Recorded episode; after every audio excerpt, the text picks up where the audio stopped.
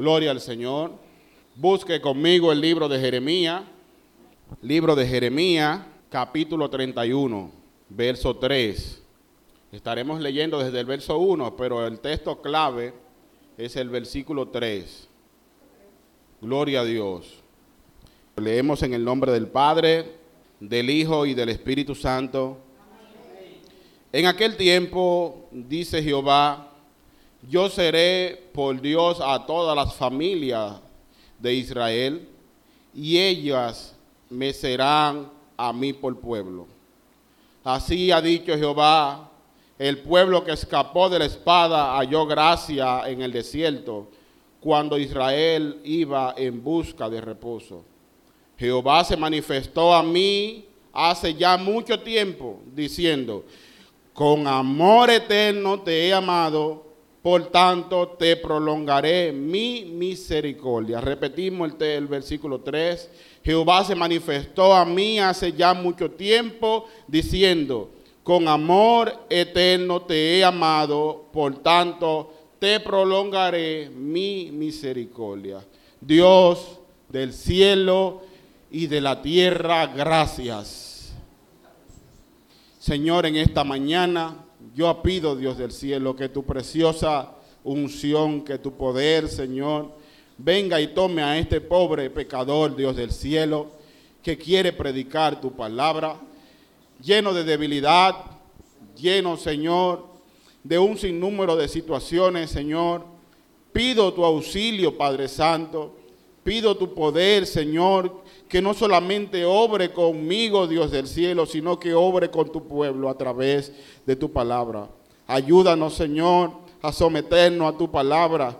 Señor, tenemos aquí una ofrenda de pan y peces, Señor, que queremos que tú multipliques los corazones de los hermanos para la gloria de tu nombre, en el nombre de Jesús. Amén y amén. Dele un aplauso al Señor, hermano. Pueden sentarse. Gloria a Dios. Aleluya. Bendito sea el Señor. Quiero hablar bajo el tema amor inexplicable. Y yo sé, hermano, que muchas veces usted debe de preguntarse, ¿por qué siempre tienen que predicar sobre temas como de la gracia de Dios, sobre el Evangelio?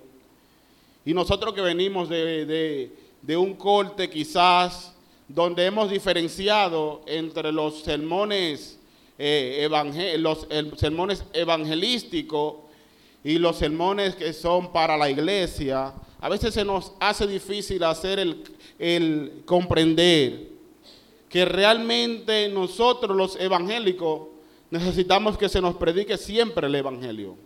Porque es el evangelio, mis hermanos, la cura el antídoto perfecto para todas nuestras ansiedades y todos nuestros problemas.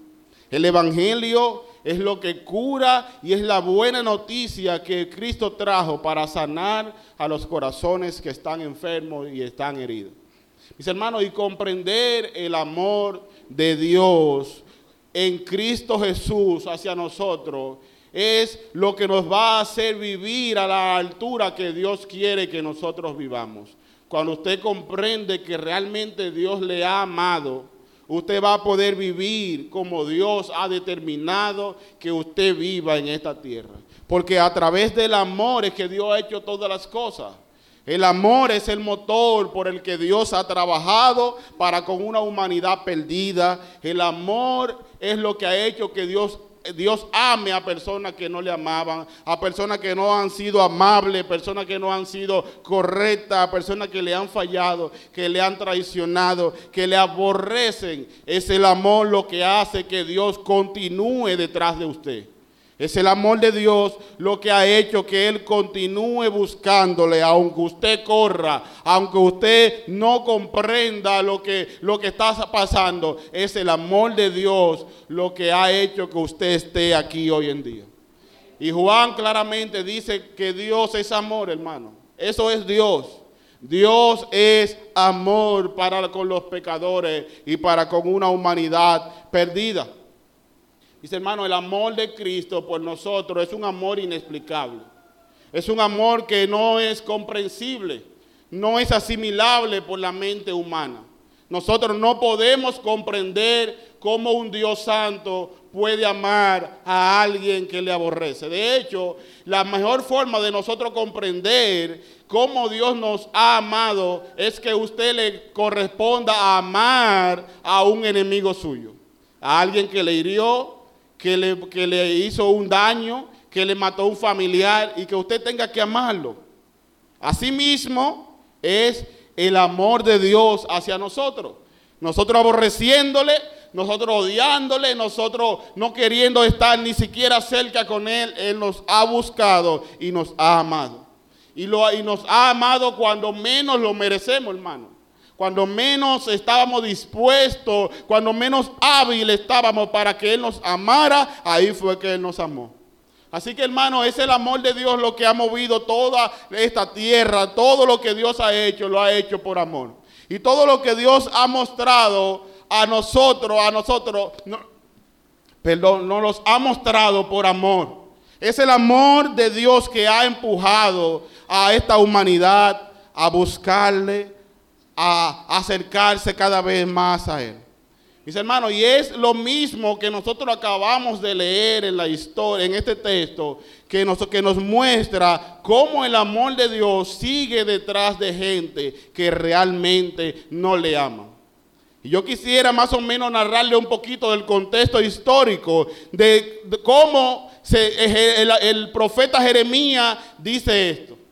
El contexto es que el pueblo había pecado. Y como siempre el pueblo había caído en idolatría, en fornicación, en idolatría, en, adulterio, sacrificaban sus propios niños y se lo ponían a un Dios para que ese Dios lo recibiera y lo llevaban a, a un lugar para que fuera sacrificado. Y lo echaban en fuego para que el niño fuera sacrificado al Dios cuando Dios había prohibido todos los sacrificios humanos habían abusado de las personas indefensas como las viudas, como los huérfanos. Por eso el mismo Jeremías dice, dos males ha hecho mi pueblo. Me dejaron a mí fuente de agua viva y se fueron tras sí tras, y cavaron para sí cisternas rotas que no retienen agua. Hermano, este pueblo se había corrompido completamente. Y no solamente el pueblo, los reyes todos habían pecado y habían hecho pecar al pueblo de Dios. De hecho, las naciones, el pueblo de Israel se había dividido en las tribus del norte y las tribus del sur y se habían dividido de manera que ya eran prácticamente dos naciones aparte.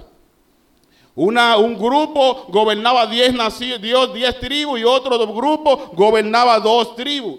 De manera que, hermano, el pueblo de Israel había pecado y perseguía a los profetas, los apedreaba, los encarcelaba, lo tiraba en cisterna de estiércol y le hacía muchísimas cosas a los profetas. Este pueblo había pecado. Y Dios como el pueblo había pecado, le había enviado profeta tras profeta y le había hecho la advertencia de que un día ellos iban a pagar por sus pecados y que Dios iba a levantar las naciones vecinas poderosas y lo iban a subyugar al pueblo de Israel. Y es más o menos en este panorama en que cuando viene eh, el, rey de Babilonia y se lleva a una gran parte del pueblo de, de, Judá, se lo lleva cautivo, se lo lleva cautivo y ahí se lleva la mayoría del pueblo de Israel. Se lo lleva cautivo a un exilio completo, hermano. Ellos no hicieron caso y Dios prometió lo que él había, Dios cumplió lo que él había prometido. Dios cumplió la profecía de que un día Nabucodonosor iba a venir, iba a subyugar al pueblo y se lo iba a llevar cautivo. Así, mis hermanos, finalmente fueron llevados, exiliados a la tierra de Babilonia. Y allá Dios le manda a decir con Jeremías que ellos van a durar 70 años 70 años completamente siendo castigado, completamente cautivo por una nación extranjera y iban a tener que esperar los 70 años. Eso es lo que Dios le dice. Pero es increíble, es increíble hermano, como cuando ellos comienzan la cautividad, como cuando ellos comienzan a vivir en cautiverio, Dios les manda a decir estas palabras. Con amor eterno te he amado y te prolongaré mi misericordia. En medio del cautiverio, cuando ellos comienzan a recibir los azotes y comienzan a recibir el yugo, Dios le, le dice a ellos, es verdad, están cautivos, pero con amor eterno yo te he amado. Ahí en ese panorama es que Dios le dice a ellos, yo te amé con un amor eterno. Yo te amé con un amor inentendible, un amor que nadie va a comprender. Estás castigado por tus pecados, pero yo te he amado con amor eterno. El libro de Jeremías, los versículos 29, los capítulos del 29 al 33, ellos comienzan, esos capítulos lo que narran es muchas promesas que Dios le hace al pueblo de Israel o, a las tribus de Judá que están en Babilonia. Esos capítulos son promesas que Dios le hace a ese pueblo. Vamos a ver algunas, miren. Dios le dice que van a tener un glorioso regreso cuando se cumpla el tiempo. Cuando se cumplan los 70 años, Dios le dice a este pueblo, cuando se cumpla ese tiempo, ustedes van a tener un, un glorioso tiempo, un regreso glorioso.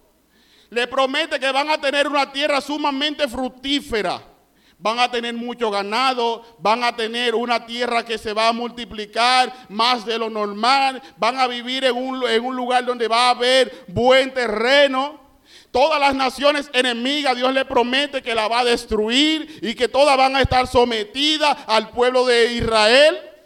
El templo va a ser reconstruido. Dios levantará un renuevo del vástago de David va a levantar un rey poderoso haciendo referencia al Señor Jesucristo, un reino eterno. Dice ahí también en estos capítulos, narra también que Dios va a perdonar todos los pecados del pueblo.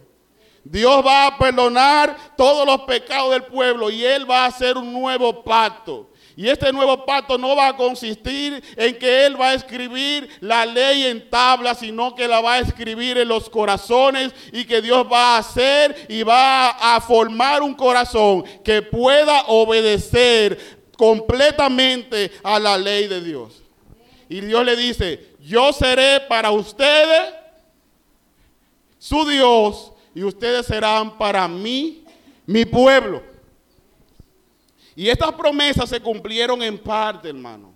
Estas promesas no se cumplieron a los 70 años, no se cumplieron a cabalidad. Pero las promesas de restauración completamente completas no se cumplieron eh, en su totalidad. Muchas, muchas de esas promesas para el pueblo de, Israel no se cumplieron. Lo extraño de todo esto que le estoy narrando es que estas promesas, el, Nuevo Testamento la usa para aplicársela a la iglesia de Cristo. El Nuevo Testamento usa las promesas que para Israel no se cumplieron, la usa para aplicársela completamente a la iglesia. Dios perdonará sus pecados, Dios le va a dar un corazón nuevo, Dios le va a escribir en su corazón, la ley de Dios van a estar escrita ahí. Todas esas promesas Dios la ha aplicado en el Nuevo Testamento a la iglesia. De manera que mis hermanos, este exilio que el pueblo de Israel vivió se comienza a reflejar de manera completa y de manera eh, saturada en el Nuevo Testamento para la iglesia de Cristo.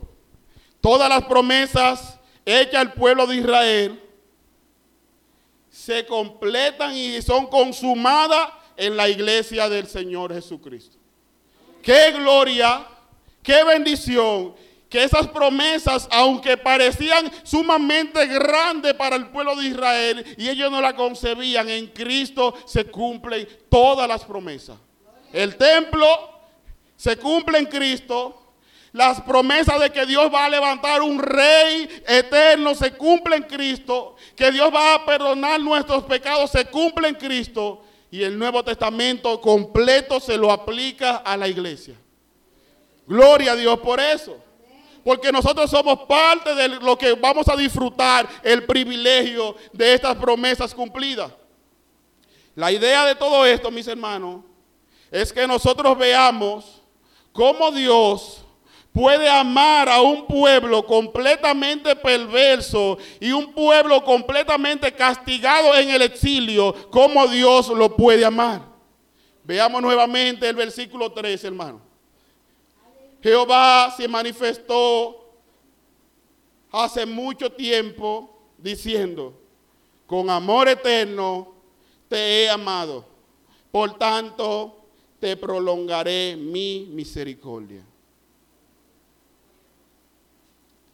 Yo quisiera que veamos dos puntos, mis hermanos. Amados, número uno, sin merecerlo. Y número dos, los frutos del creyente al sentirse amado por Dios.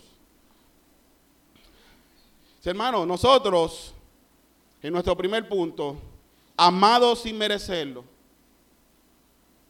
debemos de saber que nosotros nunca hemos merecido que Dios nos ame. Nunca hemos merecido. Ni ahora que hemos sido redimidos y santificados, merecemos que nos ame. Por eso dice la Biblia que con amor eterno Él nos ha amado. Mis hermanos, el amor de un hombre por una mujer o de una mujer por un hombre que jura ante el altar y que jura ante, los, ante los hombres, dura entretenga vida, 70, 80 años. Yo puedo prometerle a mi esposa amor eterno, pero ese amor va a durar mientras yo viva o mientras ella viva. Pero la eternidad de Dios no es igual que la eternidad nuestra. La eternidad de Dios y Dios prometiendo un amor eterno, la eternidad de Dios no trasciende el tiempo. No tiene el tiempo, no, no, está contemplada en el tiempo. En Dios no hay día uno, ni día dos, ni día tres ni año uno, ni dos, ni lunes, ni martes. Dios existe desde antes de la fundación del mundo y existirá aún cuando haya pasado todo. Dios existe y ese es el amor que Él ha prometido. Es un amor eterno. En Dios no existe el espacio de tiempo. En Dios, Dios no está concentrado en el tiempo. El tiempo está hecho para nosotros, pero no está hecho para medir a Dios. De manera, hermano, que nuestro Dios ha dicho que Él nos ha amado desde antes de que la existencia del amor usted la pudiera contemplar. Antes de que el ser humano pueda comprender lo que es el amor, ya Dios nos amaba. Wow. Antes de que usted existiera, ya Dios a usted le amaba. ¿Usted puede asimilar eso, hermano? Antes de que este mundo que tiene muchísimo tiempo de creado, ya Dios estaba pensando en usted. Por eso, hermano, Dios nos ha amado en pasado, presente y futuro. Si usted puede comprender que Dios le ha amado en el pasado, el amor de Dios para ti es desde antes de tu existencia. El amor de Dios no comenzó cuando tú naciste. Por eso al mismo Jeremías, él le dice en Jeremías 1.5, antes que te formase te conocí y antes que naciese te santifiqué y te di por profeta a las naciones.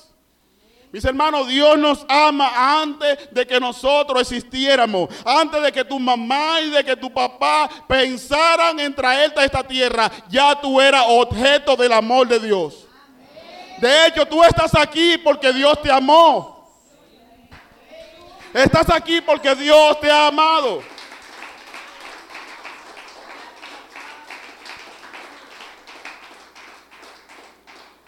Y el apóstol Juan también lo comprendió. Juan 4, 19 dice claramente, nosotros le amamos a Él porque Él nos amó primero. O sea, cuando tú te sientas que estás amando mucho a Dios, tienes que saber que ese amor corresponde a que Él te amó a ti primero.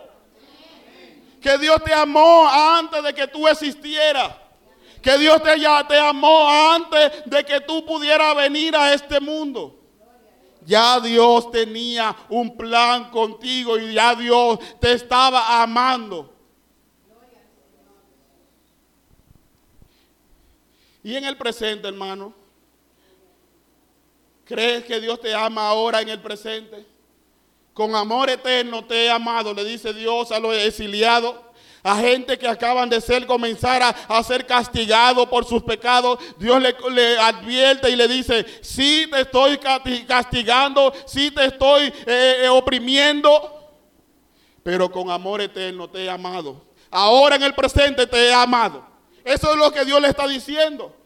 Ahora como tú estás lleno de debilidad, lleno de fracaso, de temores, quizás emocionalmente destruido, abandonado por tu esposo, por tu esposa, abandonado por todo el mundo, por tu mamá, por tu papá. Nadie te dio afecto quizás cuando era niño. Quizás no recibiste un te amo de nadie. Y Dios hoy en esta mañana te dice, antes que te formase ya yo te amaba. Y ahora como tú estás, yo te amo también.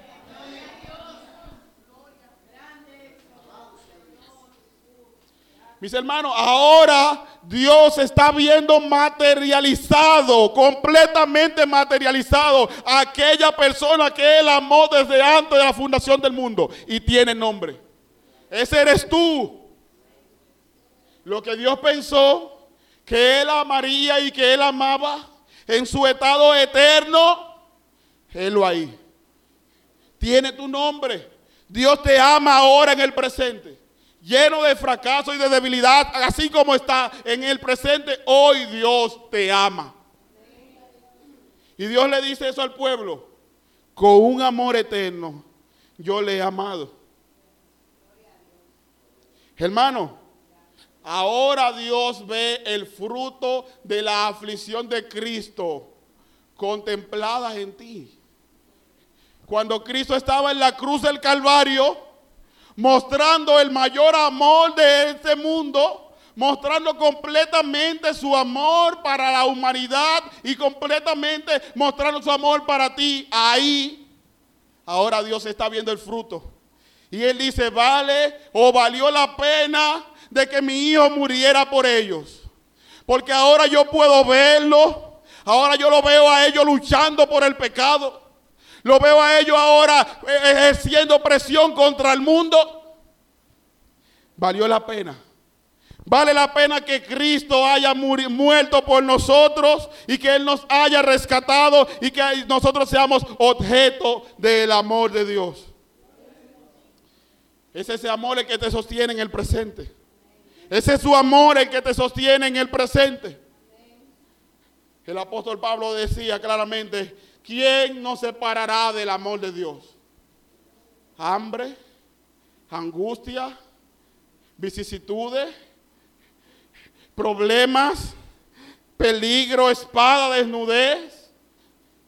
Ante todas estas cosas somos más que vencedores por medio de aquel que nos amó, Cristo Jesús. hermano, Él nos ha amado.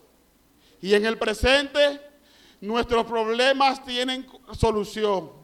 Y la solución es confiar en el amor de Dios. Y en el futuro, ¿tú crees que tú vas a seguir siendo objeto del amor de Dios? ¿Tú crees que Cristo te va a seguir amando en, un año más? ¿Tú crees que Dios te va a seguir amando cuando vaya pasando el tiempo? Él te va a seguir amando. Él quiere decirte en esta mañana que aunque estés exiliado, aunque esté siendo castigado, aunque esté siendo eh, vituperado, aunque te encuentre un exilio espiritual, tú sigues siendo objeto del amor de Dios. Hermano, tú sigues siendo el motivo por el que Dios te ama. Con amor eterno te he amado. Por tanto te prolongaré mi misericordia, dice el Señor.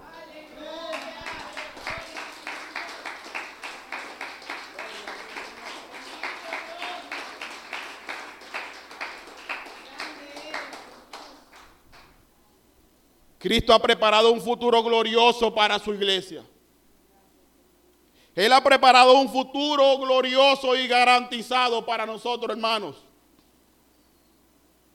Juan 17, 24 dice, porque aquello que me has dado, quiero que donde yo estoy, también ellos estén conmigo, para que vean mi gloria que me has dado. Óyeme. Óyeme, Cristo ha decidido que Él no quiere estar desconectado de su cuerpo, la iglesia. Él te quiere a su lado. Él quiere que tú estés ahí porque tú eres objeto de su amor. Donde yo estoy, yo quiero a mi iglesia. Una cabeza no va a vivir sin el cuerpo. Y la iglesia es el cuerpo de Cristo, de la iglesia. Bendito sea el Señor. Juan 14, 1 y 2 dice, no se turbe vuestro corazón, ni tenga miedo, creed en Dios, creed también en mí. En la casa de mi Padre muchas moradas hay. Si así no fuera, yo no lo hubiera dicho. Él se ha ido a preparar un lugar para ti. Él se ha ido a preparar una morada celestial para que tú puedas vivir en un futuro glorioso con tu amado Jesús. Bendito sea el Señor. hermano, Dios te ha amado en pasado, presente y futuro. Si tú puedes comprender que Dios te ha amado por encima de todas tus debilidades, Dios te ha amado Tú puedes vivir para la gloria de Dios. Ahora, ¿de qué sirve de que Él te haya amado? ¿De qué sirve ese amor?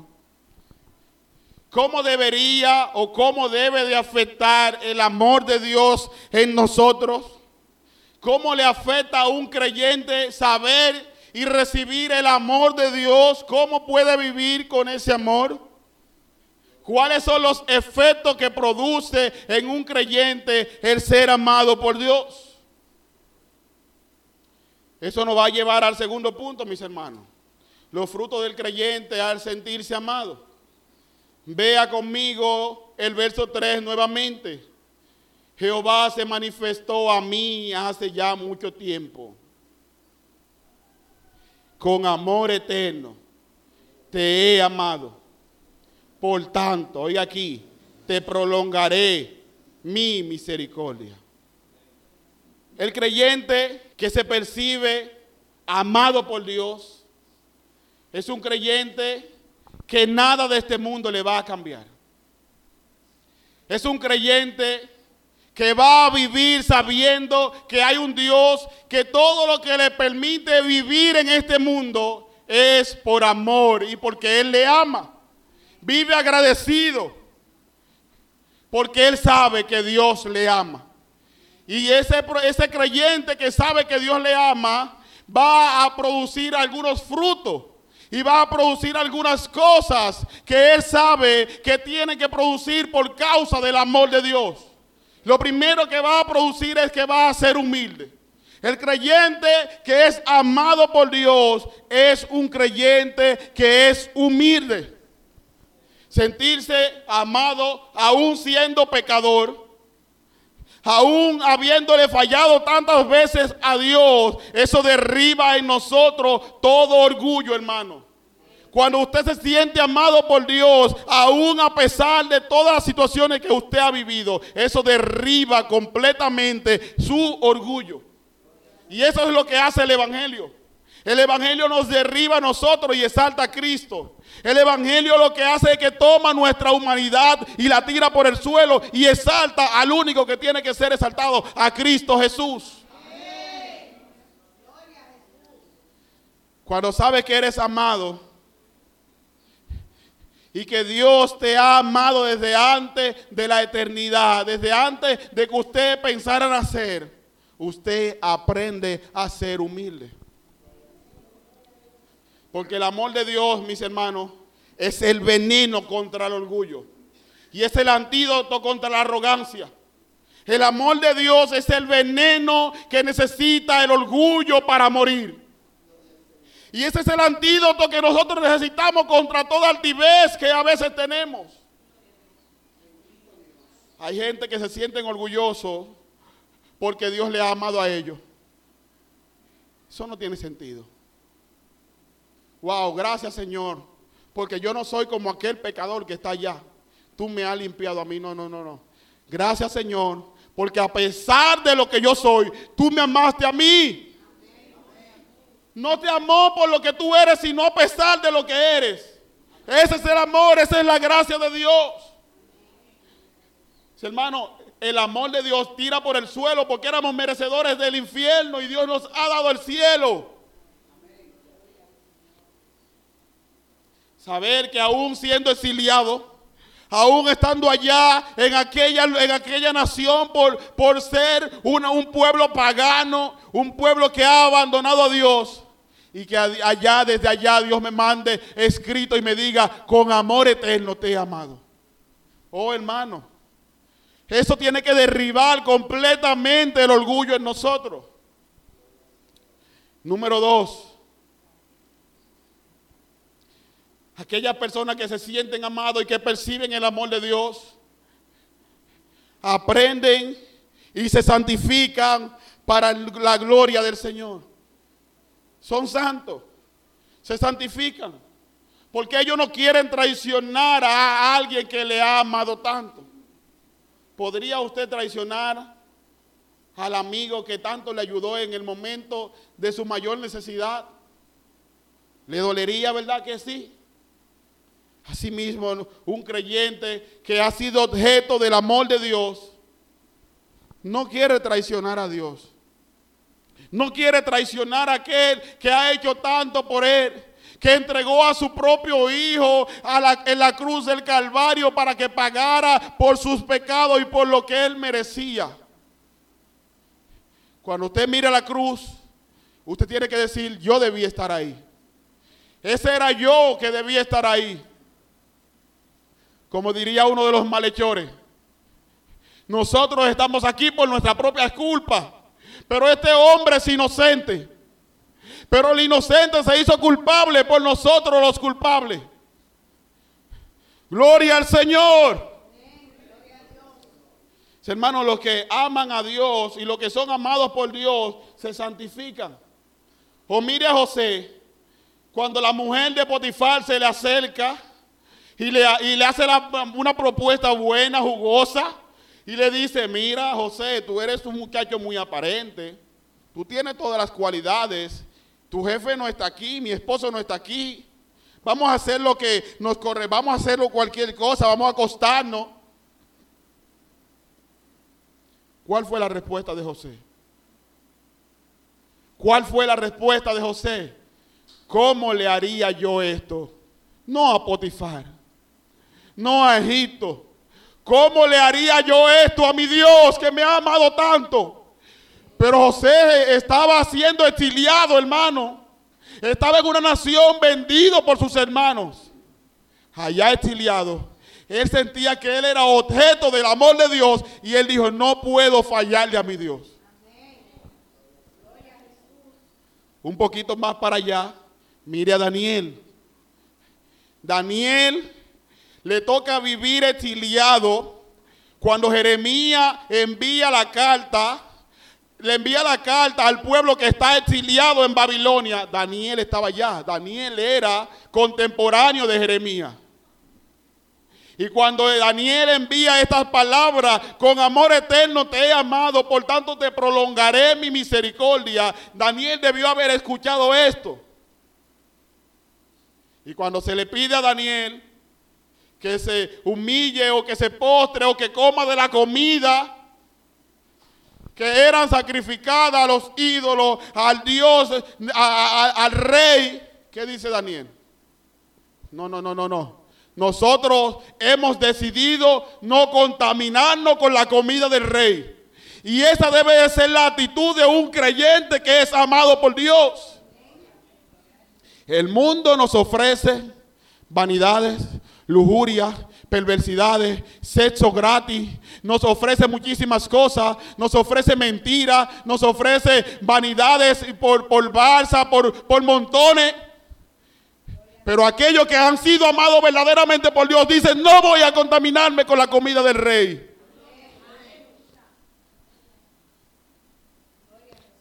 De manera, hermano, que cuando pecamos, cuando fallamos, decimos, Señor, no quiero que me ames. No me importa tu amor. No me importa lo que tú quieras hacer con tu amor. Abajo, al suelo tu amor. Yo prefiero contaminarme con la basura y con la mugre que el mundo me ofrece. Número tres, cuando un creyente es amado por Dios, aprende en el sufrimiento. Nos prepara para el sufrimiento. Cuando somos amados por Dios, el amor de Dios nos prepara para sufrir en esta tierra. Jesús dijo, en el mundo tendré aflicciones, pero confiad, yo he vencido al mundo. Cuando Dios muestra su amor y un creyente lo absorbe, lo acepta, lo recibe, lo siente, lo parpa, todo lo que le sucede, él sabe que está siendo objeto del amor de Dios. Hebreo 12, 6 y 7 dice, porque el Señor al que ama disciplina y Él azota a todo aquel que recibe por hijo. Si Dios te está azotando, es porque Él te ama y porque te considera un hijo. ¿Usted puede entender eso? Usted no debería estar quejándose, ay Dios mío, como una imagen en estos días que veía, Señor, pero es verdad que tú le das las mejores batallas a tus mejores guerreros, pero yo no soy Superman. Señor, chanceame. No, no, no, no, no. Señor, si tú consideras que yo debo de sufrir por ti, es porque soy tu hijo. Es porque tú me has amado. Si soportáis la disciplina, Dios os trata como hijo. Porque el hijo, porque qué hijo es aquel al que el padre no disciplina. Yo le agradezco a Dios por mis padres. Porque mi mamá tenía puntería, hermano. Ella sabía, yo decía, cuando ella se molestaba, ella me la guardaba, pero cuando agarraba lo que sea, mire, eso caía donde tenía que caer. Pero eso nos enderezó. Nos mantuvo criado en un barrio difícil. ¿Qué no hará Dios con nosotros, hermano? Jehová es mi pastor, nada me, me faltará. Eso está bien. Pero también tu vara y tu callado me infundirán aliento. Mis hermanos, su vara y su callado le van a infundir aliento. Y tú sabes lo que hacía la vara. Era enderezar a las ovejas que se querían salir. Eso es lo que hace la vara. Eso es lo que Dios hace con nosotros como hijos. Con amor eterno te he amado. Por tanto, yo te prolongaré mi misericordia. Número cuatro, ¿qué más hace el amor de Dios en nuestras vidas? Echa fuera el temor. El amor de Dios echa fuera el temor. Primera de Juan 4:18. En el amor no hay temor. Porque el perfecto amor, que es el amor de Dios, echa fuera el temor. Aquellos que han sido amados por Dios no viven amedrentados, hermano. No viven pensando que el mundo se le va a caer encima y que un día ya no, van a poder seguir existiendo. Esa gente confían en su Dios como predicaba el hermano David la semana pasada. Esa gente no viven con un temor que, que creen que cualquier cosa lo va a matar. No, hermano. Están confiados en que Dios le ama. Y que a pesar de lo que pasa en esta tierra, el Dios del cielo le ha amado desde antes de la fundación del mundo. Esa gente no tiene miedo.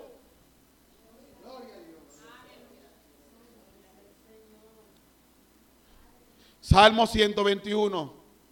El salmista sabe que Dios le ha, le ha amado tanto que él dice, alzaré mis ojos a los montes. ¿De dónde vendrá mi socorro? Mi socorro viene de Jehová que hizo los cielos y la tierra. No dará mis pies a sus pies a ni se dormirá el que, el que me guarda. He aquí no se dormirá ni se adormecerá el que guarda a Israel. Hermano, nuestro Dios no se ha dormido ni se va a dormir. Él está pendiente de ti porque Él te ha amado.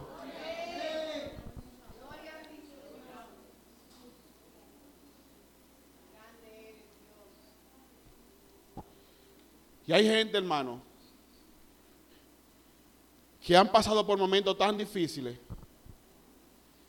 que han sentido que ni siquiera Dios le ama. Y hay gente que han pasado por momentos tan duros que han pensado que la muerte es lo mejor que le, que le pudiera pasar. Que han anhelado que el Señor acabe con su vida. Porque han dicho, Señor, ¿qué yo hago vivo? Señor, ni siquiera yo puedo decir que siento tu amor. Déjame decirte que no importa que tú sientas o no sientas que Dios te ama. El amor de Dios no solamente está, está circunscrito a un sentimiento, a un erizo de la piel. Él te amó desde antes de que tú lo pensaras. Él te ama. Él te ama aunque tú no lo creas. Él te ama. Con la enfermedad, con el abandono, con el rechazo, con la agonía, con la tristeza. Tu Dios te ama, hermano. Tu Dios te ama.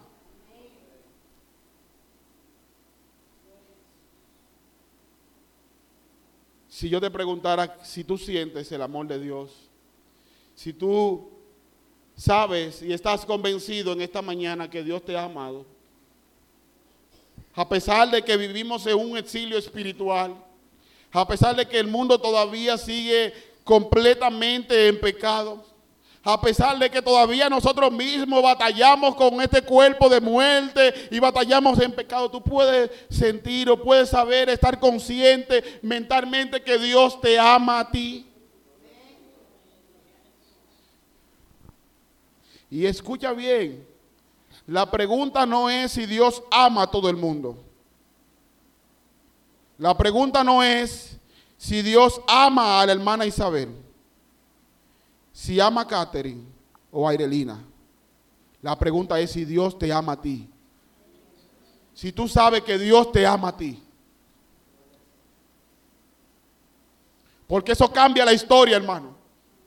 Eso cambia la historia en nuestras vidas y en nuestras mentes. Cambia completamente la forma como vemos nuestra vida. Si tú puedes comprender que Dios te ama, todo ha cambiado, hermano. Todo ha cambiado. El problema ha quedado destruido. Si tú puedes asimilar que Dios te ama, a pesar de todo lo que tú has pasado, a pesar de la enfermedad y de la tristeza, si tú puedes asimilar que Dios te ama, todo ha cambiado. La diferencia entre un creyente que vive a la luz de la eternidad es comprender que es objeto del amor de Dios. Te pregunto de nuevo. ¿Sabes? ¿Estás consciente que Dios te ama a ti?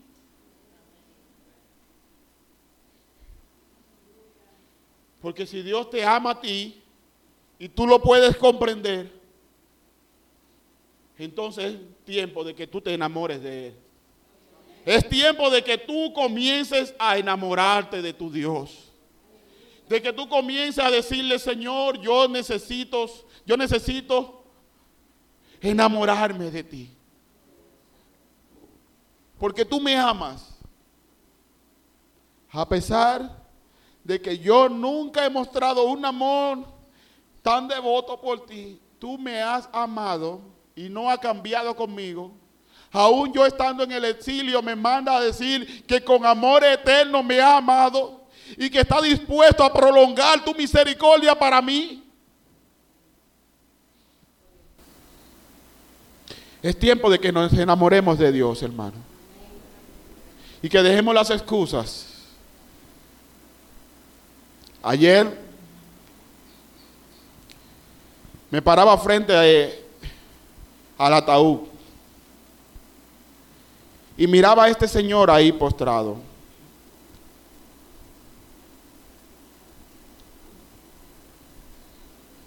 Y verle ahí, dije, Señor, ¿hasta cuándo nosotros viviremos poniendo excusas? Mañana voy a orar más. Mañana voy a amarte más. Me voy a permitir este pecado hoy. Y mirando a ese señor ahí, sin poderse mover, decía, ¿cuánta gente se van de este mundo esperando que llegue el mañana para servirle a Dios, como deberían servirle? Oh hermano, oh hermano, no hay mañana para enamorarnos de Dios. El mundo siempre quiere decir, cuando Dios me toque. Pero ¿y nosotros que Él nos ha tocado? ¿Qué vamos a hacer con ese amor de Dios? ¿Cuándo vamos a, sacrificar un poquito del sueño que Él nos ha dado? Para ir a leer la palabra de Dios. Para postrarnos de rodillas. Para pedirle a Dios que nos ayude. Su amor es inexplicable, hermano. Deberíamos vivir a la luz de un amor eterno, hermano. Yo quiero que tú trates de digerir eso. Que tú trates de digerir eso.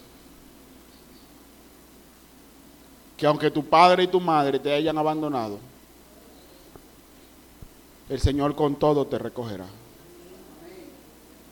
que aunque nosotros veamos que nadie se preocupa por nosotros, aunque nosotros veamos que nadie estuvo ahí en el momento más difícil de tu vida, gente por la que tú te desgastaste, gente por la que tú has dado mucho, y a la hora que te toca a ti, quizás nadie te puede dar ese afecto, ese amor. Él nunca te ha abandonado. Él nunca te ha dejado. Y tu Dios está ahí esperando que tú te postres y digas, Señor, perdóname por las veces que he menospreciado ese gran amor que tú has tenido para conmigo. Oh Señor, esta mañana, Padre Santo,